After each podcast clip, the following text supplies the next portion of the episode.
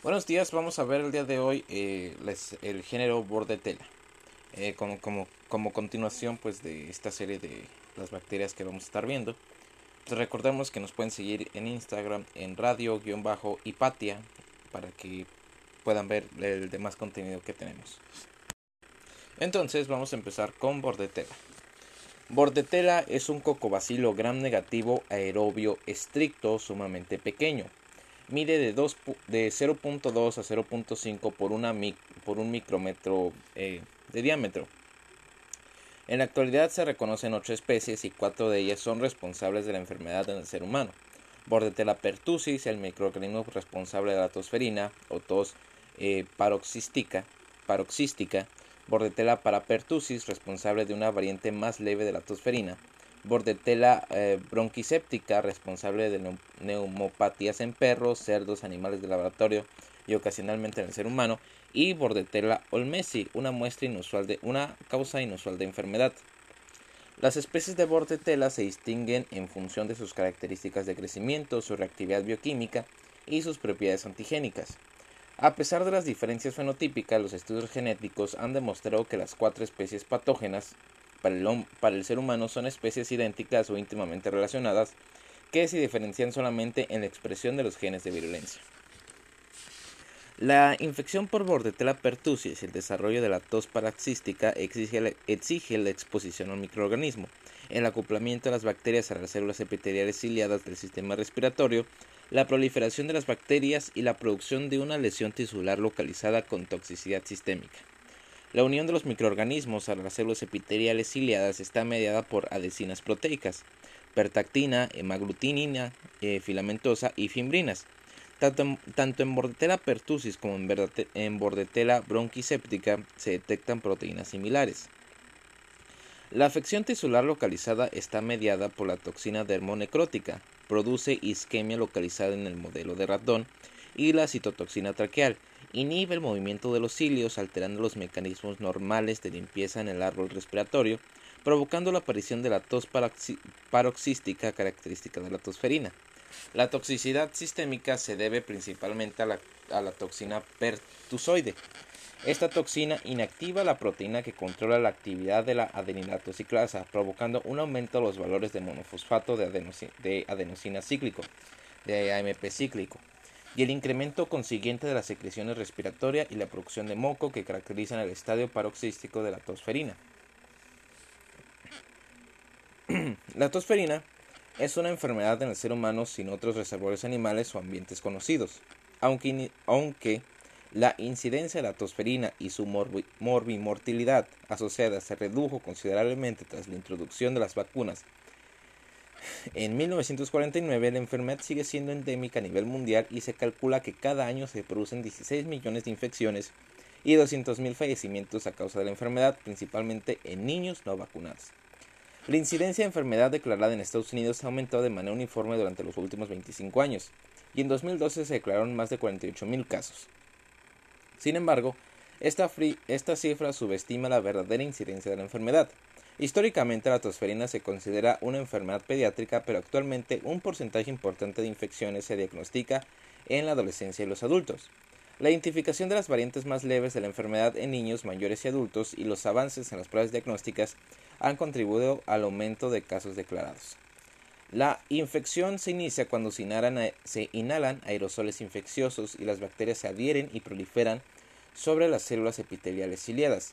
Tras un periodo de incubación de 7 a 10 días, el cuadro clínico clásico de la tosferina eh, progresa en tres estadios. El primer estadio es la fase catarral que se parece a un resfriado común, con rinorrea serosa, estornudos, malestar, anorexia y febrícula. Y febrícula. Durante este estadio se produce un pico en el aumento de bacterias y como aún no se ha diagnosticado la causa de la enfermedad, los pacientes en fase catarral suponen el riesgo más elevado para sus contactos. Al cabo de una o dos semanas empieza la fase paroxística. Durante este periodo las células epiteliales ciliadas son forzadas al exterior del árbol respiratorio y comienza a alterarse la eliminación de moco. Esta etapa se caracteriza por accesos de tos paroxísticos, es decir, una serie de accesos de tos repetitivos seguidas de un gallo inspiratorio. Es frecuente la producción de moco en el árbol respiratorio que será responsable en parte de la restricción de las vías respiratorias. Los paroxismos finalizan a menudo con vómito y agotamiento. Durante esta fase también es notoria una linfocitosis intensa. Los pacientes afectados pueden experimentar hasta 40-50 paroxismos diarios durante la fase más florida de la enfermedad. Al cabo de dos a cuatro semanas, los cuadros, eh, el cuadro entra en una fase de convalecencia. En este momento disminuye el número y la gravedad de los paroxismos, pero pueden aparecer complicaciones secundarias. Ahora sabemos que esta presentación clásica de la tosferina puede que no aparezca en pacientes con inmunidad parcial o en los adultos. Dichos pacientes pueden tener una historia de tos persistente crónica sin gallos ni vómitos. Como la presentación no es distintiva, deben realizarse las pruebas diagnósticas apropiadas para bordetela y otras bacterias como por ejemplo Mycoplasma pneumoniae, Clamidophila pneumoniae, Legionella pneumófila y otros patógenos virales. En los últimos años ha cambiado el diagnóstico del laboratorio para las infecciones de Bordetella pertussis. Las bacterias son extremadamente sensibles a la sequedad y no sobreviven a menos que la recogida y el transporte de la muestra del laboratorio se realice con cuidado. Los requerimientos nutricionales de las especies de Bordetella son simples, pero algunas son sumamente sensibles a sustancias y metabolitos tóxicos presentes en los medios de laboratorio más habituales. Estas especies, en particular Bordetella pertussis, necesitan medios de cultivo enriquecidos con carbón vegetal, almidón, sangre o albúmina para que absorban estas sustancias tóxicas. Las especies más exigentes también crecen lentamente en cultivo y todas requieren medios preparados en fresco. Incluso en condiciones ideales resulta difícil recuperar a Bordetella pertussis en el cultivo. Por dichos motivos se han diseñado diferentes análisis de amplificación de ácidos nucleicos dirigidos contra una amplia gama de genes. Las características de rendimiento de dichos análisis, por ejemplo sensibilidad especificidad, son mejores que las del microscopio y el cultivo. Resulta difícil interpretar los resultados de las pruebas serológicas, ya que las técnicas de microscopía y cultivo son estándares relativamente poco sensibles para evaluar dichas pruebas. Se han desarrollado pruebas de, de enzimo se han desarrollado pruebas de de absorción, ELISA, con el fin de detectar anticuerpos contra la toxina pertusoide, la, hemaglutinina filamentosa, la pertactina y las fimbrias. El tratamiento de la tosferina es fundamentalmente sintomático con supervisión de la crianza durante las etapas paroxística y de convalescencia. Los antibióticos pueden disminuir la evolución clínica y reducir la infectividad, sobre todo durante las fases iniciales de la enfermedad, pero la convalescencia depende sobre todo de la rapidez y el grado con el que se regenera la capa de células epiteliales ciliadas. Los macrólidos, es decir, eritromicina, citromicina, claritromicina, erradican con eficacia los microorganismos. Sin embargo, este efecto es de un valor limitado porque la enfermedad no suele detectarse durante el pico de contagiosidad. En general, la citromicina y la claritromicina son los macrólidos, macrólidos de elección y los que mejor se toleran. En los pacientes que no pueden tolerar los macrólidos se pueden administrar timetropina, sulbametaxol o fluoroquinolas. Actualmente están eh, aprobadas en Estados Unidos dos vacunas celulares, una para niños y otra para adultos, que se administran junto con las vacunas para el tétanos y la difteria. Ambas contienen toxina pertusoidea inactivada, hemaglutinina filamentosa y perfactina.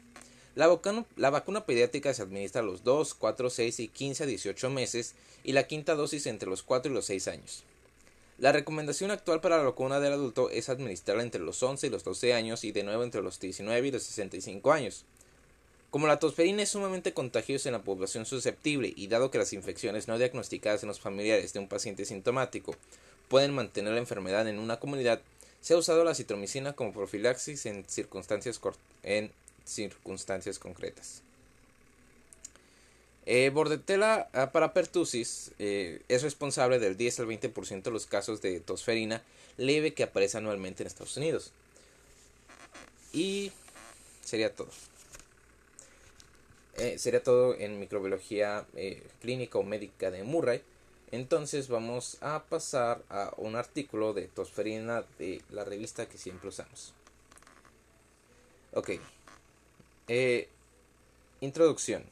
La tosferina es literalmente, se, significa literalmente tos virulenta y también es conocida como la tos feroz o tos de los 100 días y se describió por primera vez en París en 1578. Eh, Bordetella pertussis es el organismo causante y se descubrió en 1906. La vacuna se desarrolló en la década de 1940 y antes de que se desarrollara la vacuna contra la tosferina, la tosferina era una de las causas principales de morbilidad y mortalidad infantil. Eh, los organismos causantes de la tosferina son Bordetella pertussis y Bordetella parapertussis. Bordetella se transmite por gotitas en el aire y es altamente contagioso. La tosferina a menudo afecta al 100% de los contactos domésticos no inmunes. La inmunidad disminuye al 50% 12 años después de completar una serie de vacunación. Las personas inmunodeprimidas también pueden contraer bordetela bronquiséptica, que generalmente afecta a los animales y se conoce como eh, tos de las perreras. Los humanos son el único reservorio de bordetela. El organismo se propaga a través de gotitas de aerosol producidas durante la tos. El organismo es muy contagioso y la mayoría de los casos ocurren durante el verano. Fisiopatología. Bordetela es un cocobacilo gram negativo que se adhiere a las células epiteliales respiratorias ciliadas. Se producen cambios inflamatorios locales en el revestimiento mucoso del tracto respiratorio.